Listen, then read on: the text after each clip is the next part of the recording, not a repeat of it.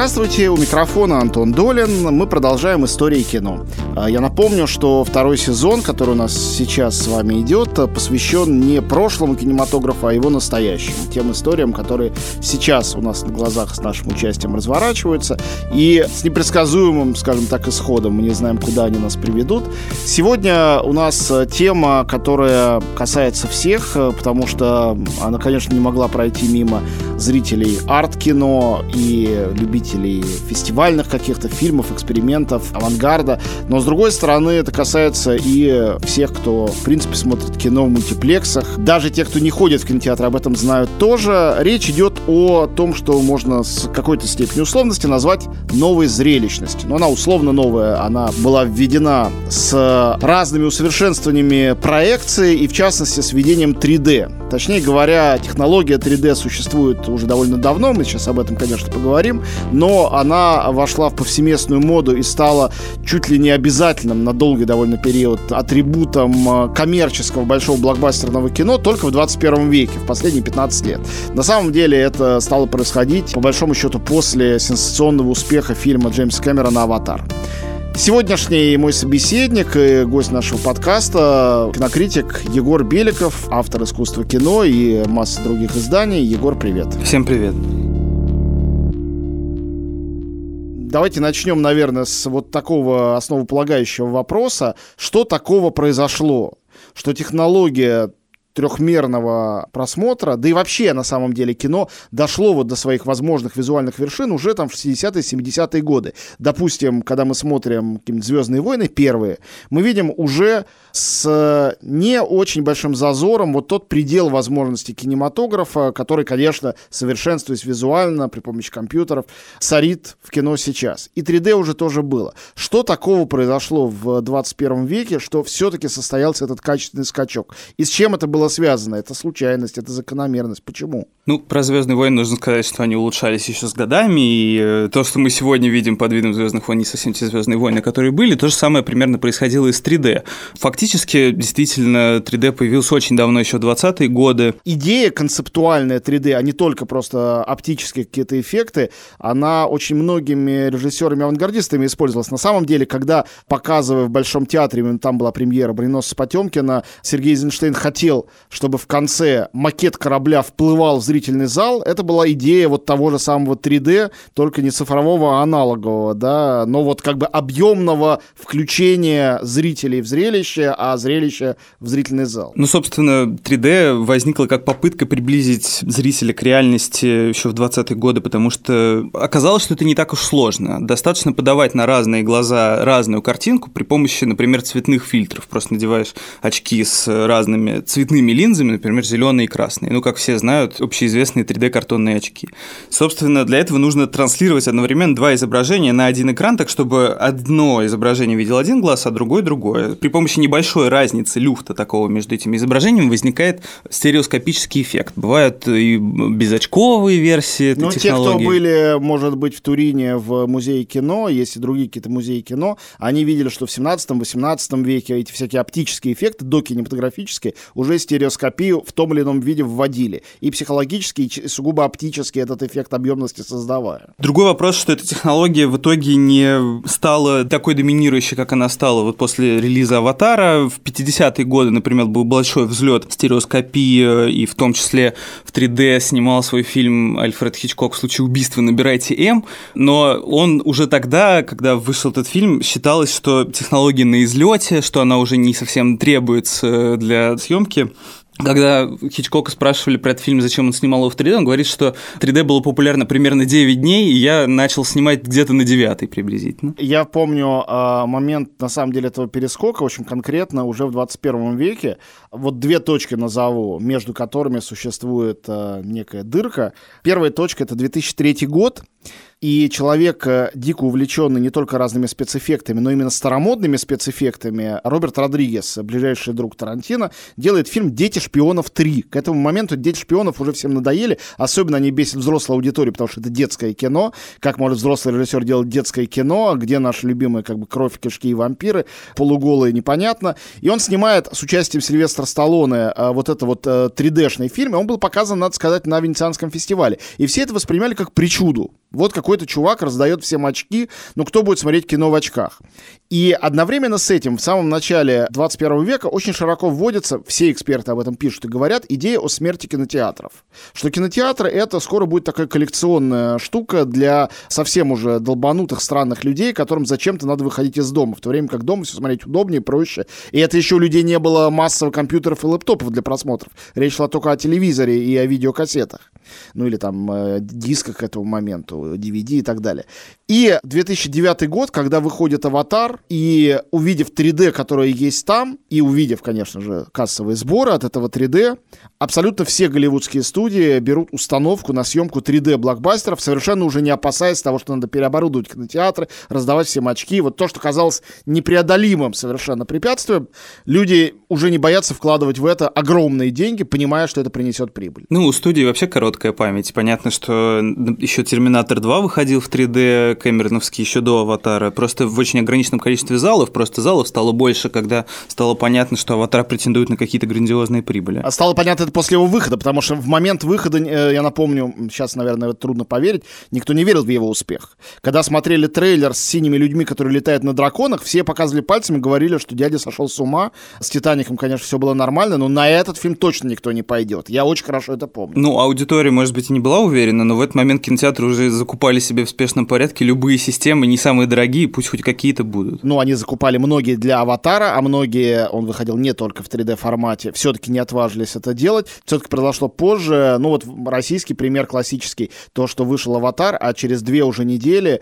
это был Новый год, «Аватар» выходил близко к Рождеству, в российских кинотеатрах был запланирован э, первый э, русский фильм-комикс э, «Черная молния». Никто не сомневался, что «Аватар» через две недели всем надоест, и люди будут смотреть «Черную молнию». И то, что «Черная молния» уступила «Аватару», ну, сейчас как бы нам смешно об этом говорить, на тот момент было какой-то вселенской катастрофы, никто не мог поверить, как же так, ведь это «Черная молния» русская, сделал сам Бекмамбетов. Ну, какой «Аватар», ну, какое 3D, ну, какие вот синие инопланетяне. Почему так получилось-то? Любопытно, как в кино обыгрывают это 3D в художественном смысле. То, что Кэмерон впервые использует 3D в случае своей вот этой революционной технологии motion capture именно в контексте аватара, добавляет якобы реалистичности происходить. Это как э, вы обсуждали в подкасте про медленное кино, что если человек проводит несколько часов с одной и той же историей, то это как бы в том числе и кусок его жизни становится.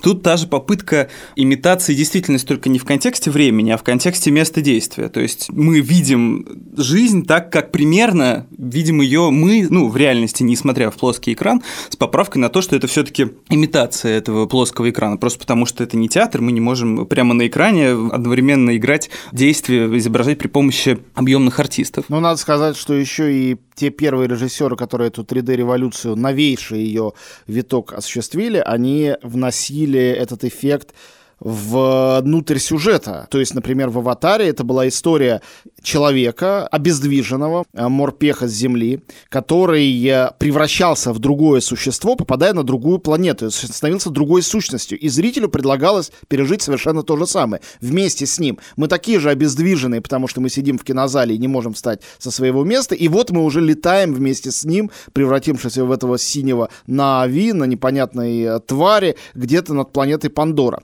На самом деле, следующий большой, не знаю, помнит ли кто-то сейчас об этом, 3D-фильм коммерческий, который вышел, это была чрезвычайно успешная коммерчески, не говоря о художественных и достоинствах, «Алиса в стране чудес» Тима Бертона, выпущенная студией Дисней. Про девочку, которая из реальности проваливается в нору, оказывается в стране чудес, и, собственно говоря, это нора, то, что описано Кэролом, в котором теряются координаты. Вверх, низ, право, лево, да, она летит вниз, она находится в состоянии полета. Вот это чувство полета, как и в случае с «Аватаром», это тоже эффект, который подарен зрителю. Обычно смотрящему даже самые суперзрелищные фильмы, но этого эффекта не испытывающему. Да, тут еще интересно, что физиология стереоскопии подразумевает, что ты находишься не совсем в комфортной обстановке для своего мозга. То есть э, есть такой дивный термин, называется киберукачивание. Мне очень нравится про то, что ты смотришь э, кино в 3D, и одновременно с этим тебя как будто чуть-чуть подташнит, что-то случается с твоим вестибулярным аппаратом. И интересно, что в контексте «Алисы в стране чудес» и «Аватара» есть вот такой эффект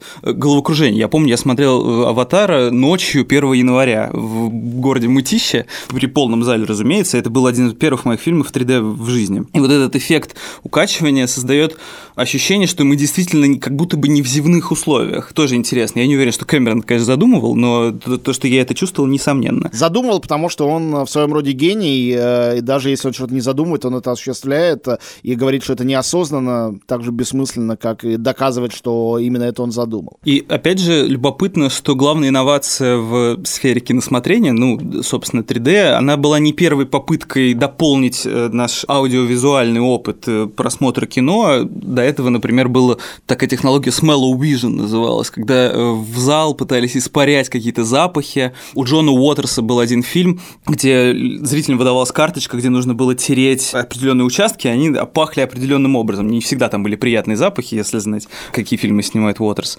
Но интересно, что все это не сработало и вымерло естественным образом, хотя есть там попытки каких-то 4D, 5D кинотеатров, но они все равно остаются маргиналей э, таким аттракционом, примерно таким же, как VR, собственно говоря, пока что.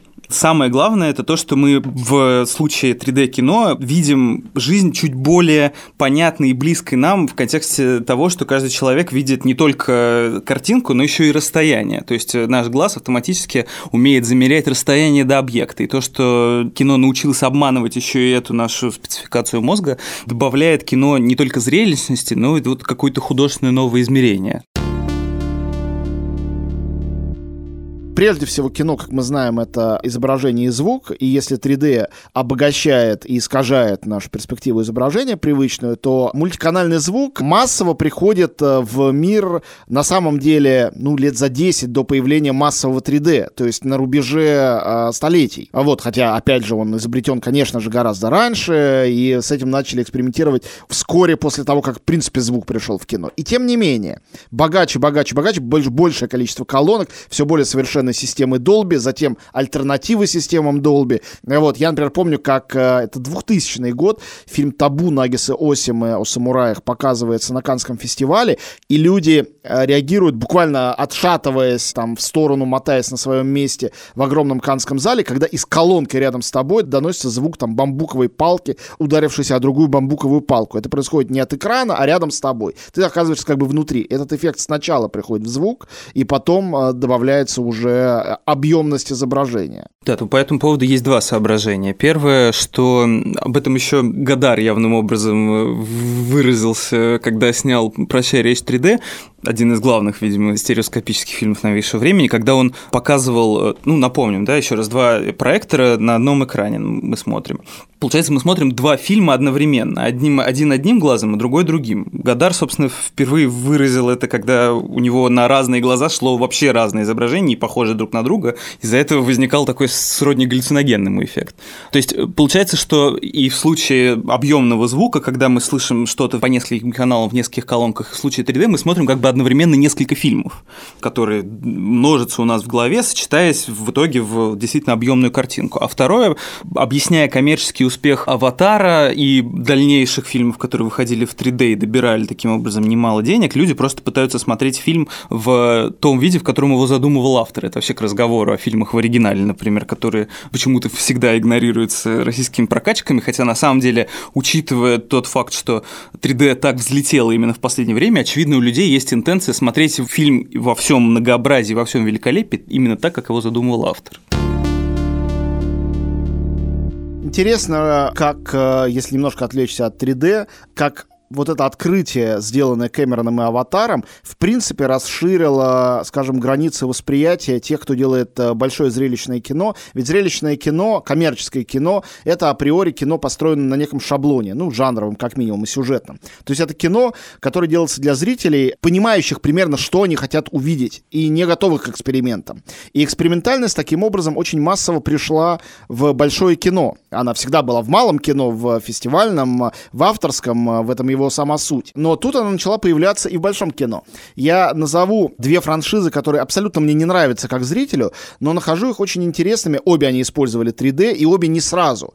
Но их появление, их рождение совпало с этим приходом 3D, я считаю, не случайно. И я сейчас буду говорить не о том, как конкретно 3D используется там, а о том, как расширившее восприятие зрителей 3D и Dolby, расширившее не в меньшей степени, привели к экспериментам, ну, с формой, скажем так, э, с которой, конечно, собственно, неразрывно связано содержание. Первый из этих франшиз — это «Пират Карибского моря», Гора Вербинский, затем других режиссеров, Роба Маршалла. Ну, наверное, надо сказать «Пират Карибского моря» Джерри Брукхаймера, потому что он, как продюсер, является настоящим автором.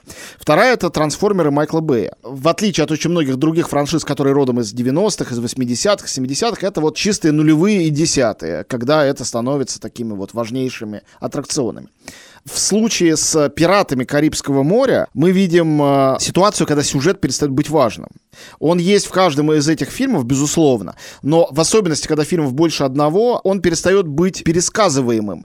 И как сказал мне тот же Брукхаймер, однажды мы с ним это обсуждали, он говорит, правильно, это все не история, это ride, сказал он. То есть, в переводе на русский язык, это американская горка, это аттракцион. И Эйзенштейн еще говорил о кино как бы аттракционе. Но тут в данном случае конкретный смысл аттракционов в парке аттракционов имеется в виду. То есть, все время что-то происходит. Происходит некая движуха.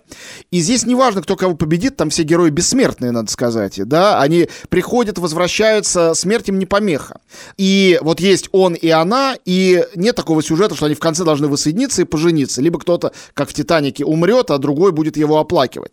Нет, они находятся в перманентном движении, навстречу друг другу и обратно. Как в аттракционе, когда ты едешь в аттракционе «Пират Карибского моря», потому что это буквальная экранизация аттракциона из Диснейленда, ты едешь, и каждая лодочка девушка проезжает, и два пластиковых пирата делают вид, что дерутся. А потом они расходятся обратно, и для следующей лодочки они опять дерутся. И это то, что происходит в этих фильмах, буквально.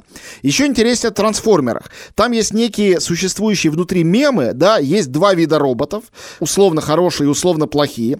Есть э, маленький человеческий герой, обычно в первых сериях это Шайя Лабаф, потом уже нет, который несоотносим с ними, но почему-то с ними контактирует и дружит, для того, чтобы зрителю было с кем себя соотносить. И, конечно, это совершенно нелепо, не имеющий никакого отношения к сюжету, но обязательно для Майкла Бэя патриотическая составляющая, развивающиеся американские флаги. Они, по идее, для противостояния инопланетных роботов вообще не важны, но должны присутствовать и присутствуют всегда. Вот, и то, как эти элементы между собой взаимодействуют, ну, ясно, что всегда хорошие роботы победят плохих в конце каждой серии. И это никак не помешает им снова слеснуться в следующей. И опять же, вот это вот сюжет, в котором как бы бы, ну даже в самом рудиментарном э, виде, добро и зло должны встретиться, и каким-то образом их конфликт должен интересно выглядеть, этого не происходит. Это чистая визуальность и чистая аудиальность тоже, потому что звук там не менее важен, которая служит аттракционом из фильма в фильм, из, франши... из э, серии франшизы в серию. Мне вообще кажется, что трансформеры в общем смысле это продолжение нескольких мыслей, довольно разрозненных из аватара того же. Там то же самое было противостояние больших против маленьких, в смысле этих Нави против человека человеков. Тоже там были американские флаги, потому что это все была американская диспозиция на, на, на планете, как она там, господи? Планета Пандора, но, но только важно, что Кэмерон-то власовец, он против людей, а Майкл Бэй, он патриот, он, конечно, за людей всегда. Да, это к вопросу о, о стереотипичности стереокино. То есть э, тот же «Аватар», как известно, тотальный пересказ э, легенды о Покахонтас. Просто почему-то именно третье измерение дает этой истории какой-то новый подход, потому что... Ну, на самом деле, не только третье измерение, а все-таки есть некая перерасстановка акцентов. Все-таки в истории про Покахонтас, как бы мы ни рассказывали, даже в версии Терренса Малика, мы смотрим э, довольно-таки сверху вниз на индейцев, потому что мы себя соотносим с белым человеком. В «Аватаре»-то вся фишка в том, что мы себя вдруг соотносим с индейцами, и они, оказывается, правы, и они хорошие, а люди чудовища, и Кэмерон совершенно этого не скрывает. И этот, на самом деле, поворот для американской поп-культуры с ее покровительственным отношением к малым, а, даже когда их защищают, этих малых. В этом смысле Кэмерон делает довольно новую вещь, мне кажется. Если к моменту появления «Аватара» мы, ну мы в широком смысле говорили, думали, что кинотеатрам скоро кранты, а после «Аватара» стали строить новый, переоборудовать, количество зрителей просто в залах выросло. Сегодня очередной виток, и особенно об этом вот сейчас мы разговариваем, продолжается коронавирус, а разговор снова актуализировался, нужны ли эти кинотеатры, не устали ли люди от этих очков, от этих зрелищ. Да, еще один а, важный же фильм, о котором мы сегодня можем поговорить, ну просто я бы назвать его, это «Довод» Кристофера Нолана, который все ждут. Нолан тоже интересный пример, потому что это сверхвизуальность, он работает с IMAX, со сверхэкранами огромными, тоже вновь придуманными давно, но вошедшими в моду в 21 веке опять. И при этом он э, не работает в 3D. То есть его не интересует 3D, а сверхзрелищность при этом в его фильмах есть. Что еще раз показывает, что Кэмерон и Аватар взломали мозг немножко а, зрителю и кинематографисту. Они просто предложили классную технологию, которую все стали использовать. А, строго говоря, и в «Трансформерах», и в «Пиратах Карибского моря», особенно в их не 3D выражениях, и в фильмах Нолана, да, если взять, допустим, начало сверхвизуальное, вышедшее через год, по-моему, после «Аватара», это другие технологии. Это дело не в 3D, дело в каких-то иных способов воздействия на разные рецепторы зрителя. Да, хотя в то время, когда вышел «Аватар», я вот сегодня перечитывал рецензии, которые выходили тогда в «Гардиан», одновременно восторженные и такие полные эйфории и надежды на невероятное светлое будущее. Э, там утверждается, что 3D спасет окончательно, значит, мир от пиратства, и пиратство полностью вымрет, и это как появление цвета в кино, заново совершенно новая технология, которая нас перезнакомит с целым видом искусства. Ну, сравнение оправданное, но пиратство убить, конечно, невозможно. Это совершенно утопическая идея, даже комическая, я бы сказал, в своей Да, ос- особенно понятно это на текущем изводе технологий, да, когда 3D превратился в просто еще одно дополнение тоже вот именно аттракционного вида к кино. С другой стороны, мне кажется, что с художественной точки зрения 3D недораскрыт. Вообще, я сильно обеспокоился технологией, когда начал писать про советский извод 3D.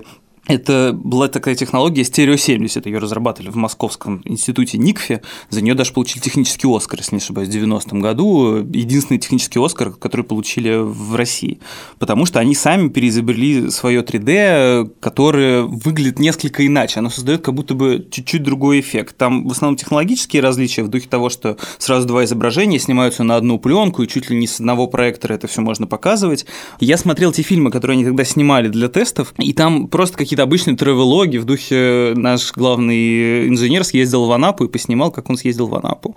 И этот тревелог ощущается благодаря особенностям этой технологии Stereo 70. У них в Никфе, кстати, бывают иногда показы, можно попробовать сходить. Я уж не помню, как назывался конкретный фильм, но ощущение куда глубже вот этой физиологичности происходящего. Тем удивительнее, когда физиология ощущается в тех фильмах, в которых, по идее, не может ощущаться. Ну вот, например, как в том же «Аватаре». Мы же не можем окончательно понять, что мы на этой Пандоре Пандоре, потому что у нас есть все равно какой-то suspense of disbelief, то есть мы все равно понимаем, что мы вот здесь, а кино, оно вот там. И вот это ощущение разницы между тем, что там людям очень плохо и мокро, как, например, ну, не знаю, в фильмах «Катастрофа» про торнадо. Люди же зачем-то их смотрят, потому что они сидят в теплом кресле с попкорном, а там на экране всем очень плохо. Ну, так можно и фильм ужасов вспомнить, их тоже в 3D стали делать. Я смотрел несколько фильмов ужасов в 3D, и в частности, по-моему, если ничего не путаю, один из пунктов назначения, это действительно углубляет этот эффект, но, конечно, делает его иногда неуютным до непереносимости, при том, что в обычном 2D мы уже к этому привыкли, нам совсем не страшно, и мы чувствуем эту границу. Но здесь эта граница начинает размываться все-таки. При том, что мы, конечно, понимаем, что сидим в зале, и это происходит на самом деле не с нами. Да, между реальностью и нереальностью. Собственно, об этом разговор был в «Аватаре», мне кажется. Генеральная мысль это была как раз про попытку осознания, что такое человек, который играет Сэм Уортингтон, и где проходит грань между его сознанием и сознанием Нави. Ну вот тут то же самое происходит и с нами, например, когда э, мы видим в 3D кадры, снятые от первого лица. В этот момент, мне кажется, и создается генеральный эффект 3D. Вообще, этот эффект недоиспользованный, он идет из видеоигр, где часто бывают игры от первого лица.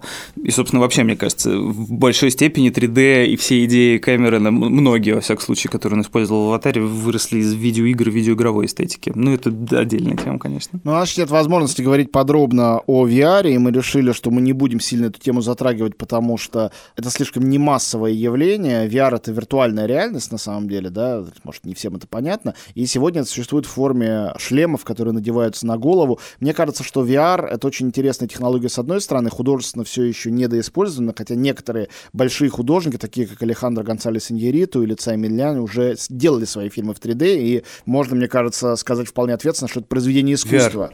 VR, VR произведение, конечно, пардон. Вот, одновременно с этим а, Венецианский фестиваль уже проводит э, фестиваль внутри фестиваля, да, VR-конкурс каждый год. Одновременно с этим э, уже VR можно заказать себе домой и мне кажется, что здесь как раз э, есть некая абсолютная противопоставленность 3D идеи, потому что 3D приводит людей в кинотеатры снова, а VR снова их исключает из кинотеатра. Даже если они вместе собираются, чтобы смотреть что-то в шлеме, не очень понятно, зачем они собираются вместе. Поскольку шлем одет на твою голову, ты оказываешься внутри этого воображаемого мира, внутри экрана, и ты перестаешь сидеть в зале вместе с другими людьми. Этих других людей там уже нету. Да, кино вообще изначально за коллективный опыт. 3D все еще коллективный, а VR индивидуальный. Вот о чем и речь, что если сравнить Эдисона, эдисоновский кинематограф, а это такая тумба, в которую одним глазком можешь посмотреть и там увидеть кино для себя. Вот Эдисон — это все айфоны, телевизоры, интернет, это Эдисон. А кинотеатр — это братья Люмьер, где вы все вместе собираетесь, что-то переживаете. И получается, что 3D — это люмьеровская история, а VR абсолютно эдисоновская. И в этом смысле это две модели кинематографа, индивидуальная,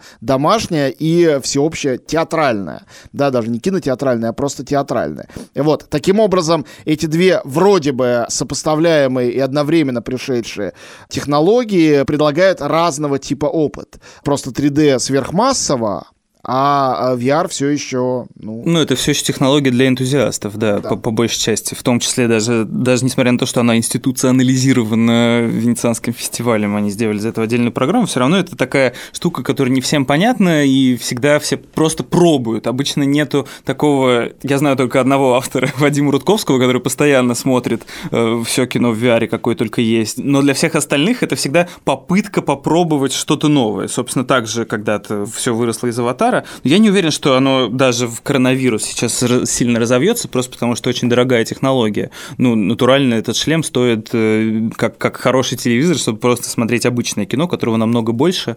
К тому же даже лучшие, ну, или самые известные авторские VR-фильмы, в том числе фильм Цаймин Ляна, который премьировался в, на том же Венецианском фестивале с Ликаньшенем. Там он сидит и лечится, как в последнем фильме «Дни», и э, из него потом прорастает небольшое деревце, довольно любопытная картина, ну, как, как, как любая УЦА. Там есть еще такой момент, связанный с этим VR, что и свободнее, чем весь остальной кинематограф, и отстраненнее от этого остального кинематографа, VR делает тот факт, что нету временного четкого ограничения. Мы же все понимаем, чем отличается короткий метр от полного метра, и что полный метр — это то, что может жить в кинотеатре, коммерчески использоваться, а VR могут быть очень длинными или очень короткими. На самом деле нет ни одной причины, по которым они должны привязываться к этим обязательным полутора часам. В принципе, ни одной. Но когда фильм идет 15 или 20 или 17 минут, уже трудно убедить себя в том, что это полноценное настоящее кино. Кажется, что это некое, ну, видео-арт, э, то есть некий другой experience. Да-да, спускается все в гетто короткого метра, да, где все считается, что все несерьезно, все просто так. И это чисто лаборатория.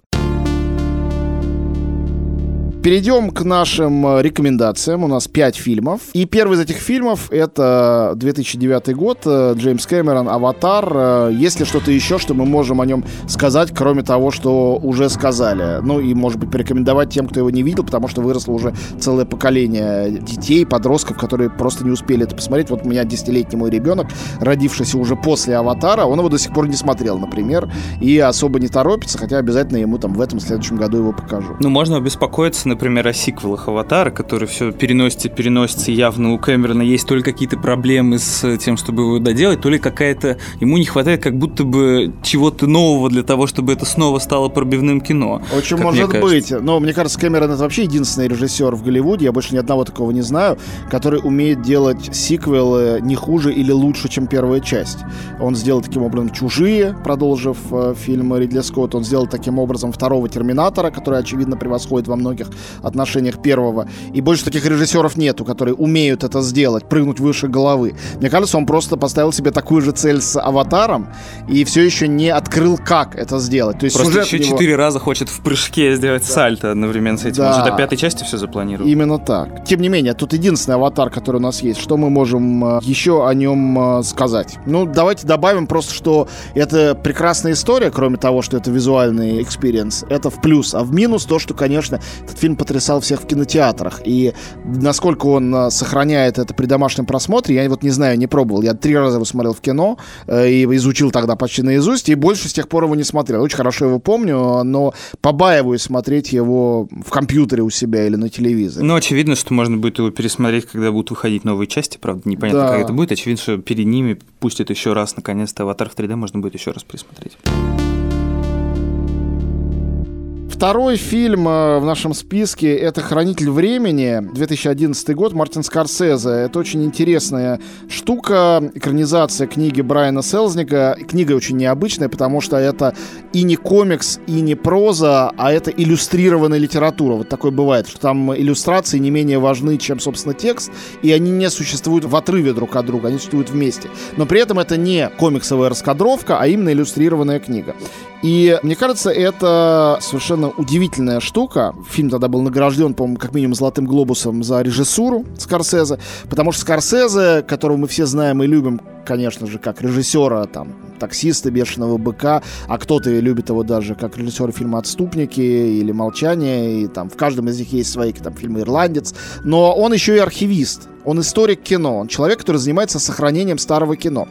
И фильм «Хранитель времени» это об этом. Это картина, в которой он признается в любви к Жоржу Мельесу, который наравне с братьями Люмер является изобретателем кинематографа как искусства. Не как технология, а именно как искусство. И это фильм про Мельеса и про воздействие фильмов. И по большому счету, он доказывает и показывает в этом фильме, что объемность кинематографа, кинематографического эффекта существовала именно во времена Мельеса, соотнося его фильмы с роботами, автоматонами, такими стимпанковскими, фактически вымышленными, но существовавшими в реале объектами, один из которых является, в общем, героем этой картины. И любопытно, как 3D используется именно в этой картине. Там есть попытка воссоздать, ну, вот этот анекдот, связанный с фильмом «Братьев Люмьер. Прибытие поезда», когда люди сбегали из залов, потому что они боялись, что сейчас в них въедет поезд. Очень с похожих ракурсов Скорсезе снимает похожую сцену, где его главный герой находится на вокзале и пытается убежать от поезда, и в этот момент поезд как бы в 3D пытается въехать в нас. То есть он э, по-настоящему воссоздал именно тот эффект, о котором мечтали Люмьеры. Ну и вообще, мне кажется, что «Хранитель времени» — это Тири Фримо об этом говорил, что существует такой жанр э, люмьеровского кино, то есть режиссеров, которые продолжают каким-то образом делать люмьеров, которые сразу поняли, что кино — это зрелище, но зрелище художественное, и поэтому каким-то образом это кино развивали с самого начала. Вот то же самое, мне кажется, происходит с хранителем времени, несмотря на все высокие технологии, которые были применены для его показа, это все еще очень люмьеровское кино. Если бы у люмьеров были возможности снимать 3D в цвете со всеми эффектами, мне кажется, они сняли бы что-то похожее на хранитель времени, если бы знали, конечно, существование Мельеса. Но мне кажется совершенно потрясающим то, что мы всегда противопоставляем люмьеровский кинематограф и мельесовский. Люмьеры документалисты, Мельес фантазер-выдумщик. И Скорсезе в этом фильме примирил эти два факта, потому что формально эта картина реалистическая. В ней нет ничего фантастического. Но при этом отдельные элементы выглядят как абсолютная фантастика, в том числе потому, что показано и увидено глазами мальчика, героя. Это насквозь символическая картина. В оригинале, кстати, называется Хьюга. Это имя героя. Это мальчик, ребенок. То есть в глазах э, Скорсезе каждый зритель — это ребенок. Взгляд зрителя в кино — это взгляд ребенка, какой бы фильм ты ни смотрел. И то, что является реальностью, например, поезд, который едет, в кинематографе, благодаря оптике кинематографа, становится, во-первых, объемным, а во-вторых, сюрреалистическим и фантастическим. Потому что это реалистичная, фантастическая история. Найти на вокзале старьевщика, ремонтирующего игрушки, и понять, что это изобретатель кинематографа, существующий там инкогнито, найти э, старинный фильм, о котором все забыли, и в, при помощи этого фильма совершить путешествие на Луну, потому что фильм именно об этом, это все фантастические мемы, встроенные в э, реалистическое повествование. Более того, в почти биографическую историю. Это Совершенно основано, верно. собственно, биографии самого То Мельеса. Да. реальное и нереальное, люмьеровское и мельесовское, детское и взрослое, вот эти вот парадоксы, они, собственно говоря, и создают эту картину. На мой взгляд, ну, для меня лично это просто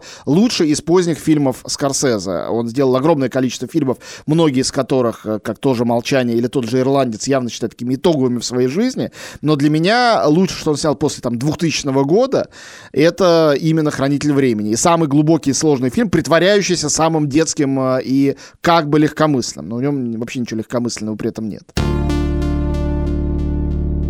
Фильм номер три — это фильм, который Который мы оба парадоксально не любим. Да, но о котором интересно и важно поговорить. Фильм 15 года. И это как раз картина интересна, потому что у нас пять фильмов, из которых два сугубо коммерческие, мы их уже сейчас описали. Два, которые впереди сугубо арт-фильмы. А один фильм, который является формально фестивальным фильм был показан в Каннах на фестивале. При этом он еще и почти порнографический, и поэтому, очевидно, не для широкой публики. Но пользуются, на мой взгляд, приемами сугубо коммерческого, жанрового, популистского кино, обращенного к совершенно наивному зрителю, который будет смотреть и говорить, ух ты, ничего себе, и такое тоже бывает. Это фильм «Любовь» аргентинско-французского режиссера Гаспара Ная. Да, и мне кажется, что в одной из сцен конкретных, мне кажется, что ради этой сцены и снят был весь фильм по факту, происходит совершенно удивительное использование 3D как такого публицистического, что ли, приема. Как известно, Гаспар Ная вообще не очень одобряет критическое сообщество с давних пор, и э, в том числе и Канский фестиваль, кажется, его не совсем привечает и отправляет его во всякие параллельные программы, но показывает все время годы. при этом. Да, да, но это специально так сделано, чтобы, чтобы казалось, будто он, что он пария, да. И, э, значит, в одной из ключевых катарсических сцен э, любви 3D главный герой якулирует в 3D навстречу камере, и это, значит, якулят вылетает в 3D в зрительный зал. Мне кажется, что чтобы якулировать на Канский зал, Гаспар Ноэ снял всю эту картину. Скорее всего. Да, да, такой один из величайших, наверное, канских пранков наряду с каким-нибудь бурым кроликом. Бурый кролик был воспринят как пранк, но не задумывался как пранк. Это очень личная история была для режиссера Винсента Гала. А Гаспар Наэ, конечно, именно такой эпатажный человек. Мне кажется, любовь в 3D интересна тем, что, конечно, 3D существует не только для великих вещей, которые надо показывать, но и для показа сверхинтимных подробностей жизни человека. Это работает так же. И вот это очень интересно было передать. На мой взгляд, открытие маленькое этого фильма заключается именно в этом. Да, да, такая макросъемка. Да. Угу. Фильм номер четыре, любимейший мой, наверное, среди этих э, пяти, это фильм Вернера Херцога «Пещера забытых снов». Во-первых, это единственная документальная картина в нашей этой пятерке. И для документального кино 3D было тоже крайне важным. Не потому, что там показаны фантазмы, а потому, что оно показывало по-люмьеровски реальность. Да, совершенно революция. В том числе, например, Вим Вендерс снял фильм про Пину Бауш э, в 3D. В том же самом десятом году, и тут это важно понимать, то, что это десятый год, следующий год после «Триумфа Аватара». То есть проходит год, и арт-режиссеры, немецкие оба, снимают, одновременно показывают две очень интересные экспериментальные документальные картины в 3D, показывая, как вот эта вот сверхреальность э, и эффект присутствия для зрителя переносится в документальное кино. Но «Пещера забытых снов» снята в пещере Шаве. И это очень важно. Э, мы сказали о том, что 3D и новая зрелищность позволяет зрителю перенестись туда, где он никогда не был. В данном случае пещера Шаве, древнейшая пещера с наскальными рисунками, это место, куда ни один человек не может попасть. Это невозможно. И Херцог и его оператор попали туда чудом. Им удалось уговорить ученых. В принципе, там работает 2-3 археолога с невероятными предосторожностями, и никакая публика, даже сам привилегированный, туда не может попасть. И что делает там Херцог? Снимая наскальные рисунки, он доказывает, что это и есть кино. Это прото-кино. Причем кино в 3D. Потому что когда древние люди изображают, а, допустим, бизона с восемью ногами, это не потому, что они не умеют читать до четырех, а потому что они показывают, как бизон бежит. И когда они рисуют его на неровной поверхности, это не потому, что не было ровного камня, а потому что это создает эффект объема. Да, и лошади, которые накладываются друг на друга, сразу несколько, это попытка имитации, ну, эффекта движения, да, что лошадь как будто бы бежит по стене. И любопытно, что Херцог с помощью этого фильма доказал, что на самом деле 3D это вовсе не привилегированная технология для тех, у кого есть гигантские тележки и супер большие, значит, камеры с гигантскими объективами, чтобы это можно было все в достойном качестве снимать. Они сняли это почти кустарно. Э, в какой-то момент... Вдвоем, по-моему, просто два человека. Там, по-моему, три. В итоге Херцог работал осветителем на собственном же фильме, потому что, потому что не было больше ни у кого рук, чтобы это все осветить. Еще игра тени создает дополнительный эффект. Получается, что действительно эти плоские изображения, несколько десятков тысяч лет назад нарисованные, образуют перед нами объемную картину не только, собственно, этих петроглифов, но еще и картину жизни людей, которые приходили специально в эту пещеру, чтобы рисовать, ну там вообще Да, мы становимся и художниками, и зрителями этого всего. Художниками, потому что мы вместе с Херцогом как бы снова рисуем их камерой, зрителями, потому что мы сидим в зале и присутствуем при этом спектакле, показа этого всего. Ну и говоря про то, что это значит не коммерческое кино, вообще это самый популярный документальный фильм 2010 года. È cominciata di nuovo la caccia alle streghe. I padroni, il governo, la stampa, la televisione. In ogni scontento si vede uno sporco cinese. Uniamoci tutti a difendere le istituzioni.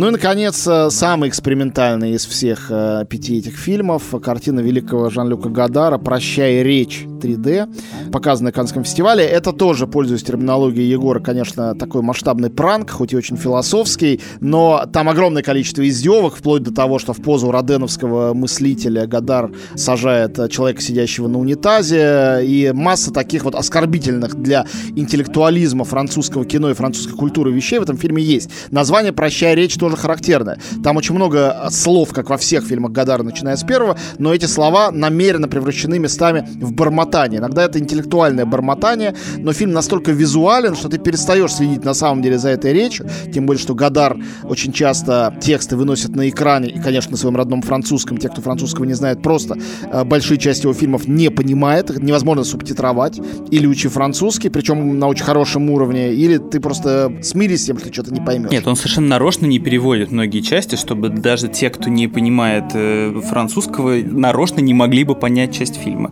Собственно, то же самое в днях делает Минлян. Вместе с тем, это как бы история любви и возможного расставания мужчины и женщины. То есть там есть некий намек на историю, как когда-то Гадар говорил в самом начале, да, что вот есть мужчина, есть женщина, и этого достаточно для фильма. Тут так и есть. Нет никаких спецэффектов, ничего добавочного. Но от рассказывания истории, как и от вот этой речевой философской французской практики, он здесь отказывается во имя визуальности, при этом над визуальностью тоже издеваясь, как уже и рассказывал Егор, да, показывая одному глазу одно кино, а второму другое кино, и делая так, что зритель в очках перестает видеть какое бы то ни было кино. То есть он смотрит, но не способен в этом разобраться. Нет, он видит именно два фильма одновременно, которые треугольным образом отличаются. То да. есть это такой намеренный брак, осознанный брак, который возникает только в какие-то моменты да, фильма. И, и по технике съемки это заметно. Он снимал сразу на несколько, очень много камер, в том числе и использовал не свои съемки, а какие-то просто бракованные чужие в разных разрешениях, на разных объективах. Там целый список камер есть в титрах,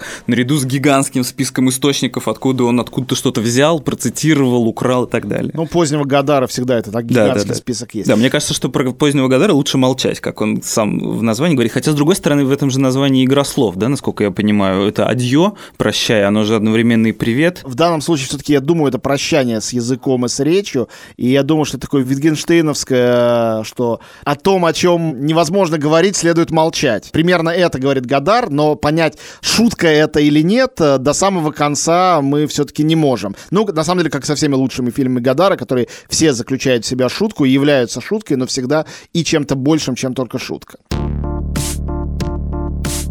Друзья, спасибо, что вы были с нами сегодня. Я думаю, что это бесконечный разговор. Мы здесь просто его не закончим, а прервем. Мы сегодня говорили о новой зрелищности и о 3D в современном кинематографе. Моим гостем был Егор Беликов, а я, Антон Долин, с вами прощаюсь до следующей недели. Всем пока. Всем пока. И большая к вам просьба. Мы надеемся последний выпуск посвятить ответу на вопросы, поэтому если у вас есть какие-то вопросы, какие-то соображения, пишите нам на электронную почту подкаст собака meduza.io.